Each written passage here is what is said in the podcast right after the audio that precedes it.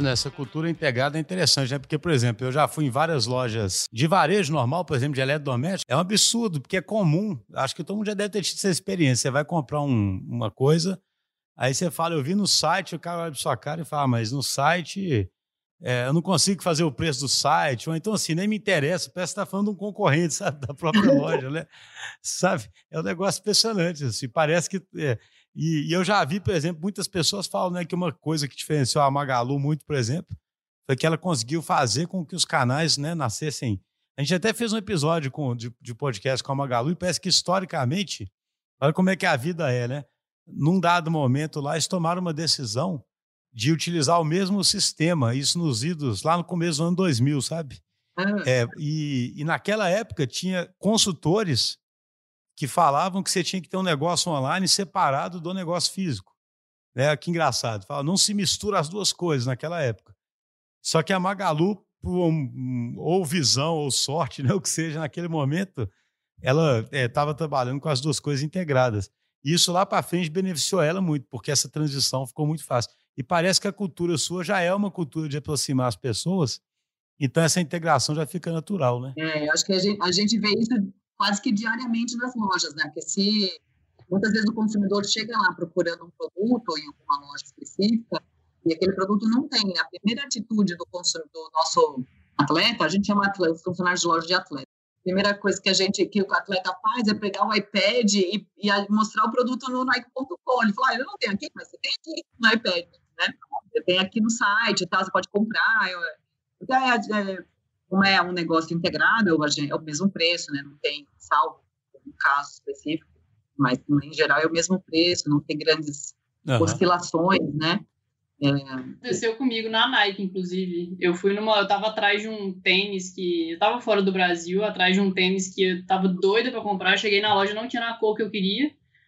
O cara falou: olha, tem essa cor aqui, você pode experimentar ele, ver se você gosta. E você compra e manda entregar aqui, porque eu não tava morando no lugar, né? Não tinha mandar entregar no hotel e tal. Não, não necessariamente, eu tava meio insegura.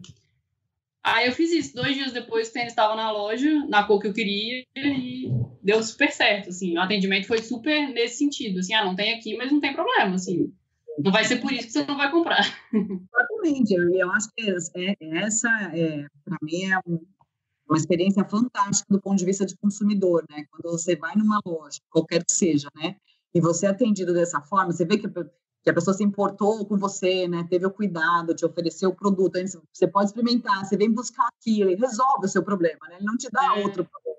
Você sai de lá com o problema resolvido. É, e na minha visão, quando você atende o consumidor dessa forma, você cria um vínculo com essa pessoa, né? Você cria uma relação, você, aí você começa de verdade uma relação é, com esse consumidor e ele vai voltar de novo, porque o nosso grande objetivo é, é que os consumidores, né, porque a gente retenha os consumidores, que eles voltem, né, porque a gente tem, tipo, a gente fala estratégia de, de membros, né, a gente tem bom, milhões de membros, meio que a gente quer que os membros voltem sempre, né, a gente não quer ficar gente nova sempre, a gente quer também, quer também, mas quer também é, que os membros voltem, que o consumidor volte, né, e para isso é que eu acredito muito quando você fala né, de, de atender, da conexão de digital com físico, eu acho que é justamente esse é o grande papel, né? Você servir o consumidor, criar valor para o consumidor, mostrar que a importância do consumidor para a marca, né, para o negócio, é, através de experiências como essa. E o WhatsApp para mim também é a mesma, é a mesma, é similar, né?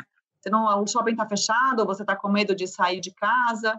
Você encontra no WhatsApp alguém que conversa com você, te orienta o produto, te entrega na janela do seu carro, no drive-thru, né? sem você precisar se expor.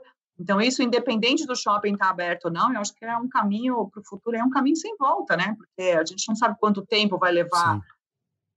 até quando a gente vai se sentir seguro. Pra, né? Tem gente que já está seguro aí na rua, mas quanto tempo todo mundo vai se sentir seguro de verdade para sair, para passear, fazer compras, né? Então, esse acaba que que é um serviço que vai, agregar valor para o consumidor, independente do tamanho dele. Acho que essa a minha a minha meu pensamento, né, que não, não é a gente não é, é um negócio focado mesmo em criar valor para o consumidor, criar uma relação é, com ele.